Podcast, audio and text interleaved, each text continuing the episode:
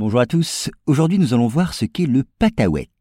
Alors la coexistence dans l'Algérie coloniale de nombreux immigrants venus de France et de plusieurs pays méditerranéens a fini par créer une langue spécifique, le patawet.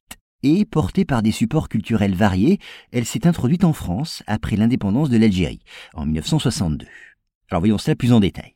Soulignons d'abord que nombreux furent les Français, mais aussi les Espagnols, les Italiens ou encore les Maltais, à s'installer en Algérie après la conquête de 1830. Poussés par la nécessité de communiquer entre eux, eh bien ils forgent peu à peu une sorte de langue véhiculaire qu'on appelle le patawet.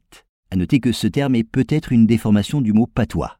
Parlé surtout dans les faubourgs des grandes villes, mais aussi dans les campagnes, le patawet est le parler des pieds noirs, ces Français venus de la métropole.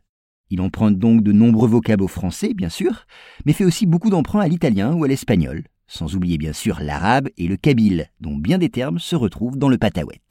Cette langue a donc son vocabulaire particulier et des expressions qui n'appartiennent qu'à elle. Elle se signale aussi par une syntaxe qui lui est propre et des inflexions souvent qualifiées d'accent pied noir. Enfin, chaque région avait sa manière de parler le patawet.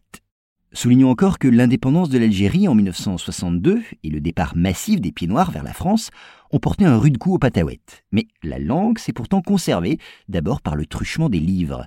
Il faut dire que les conditions mêmes de son apparition faisaient du patawet un langage parlé, ce qui n'a pas empêché des écrivains de s'en servir, et ce dès le début du XXe siècle. Certains utilisent alors sa truculence pour dépeindre des personnages profondément enracinés dans la réalité algérienne.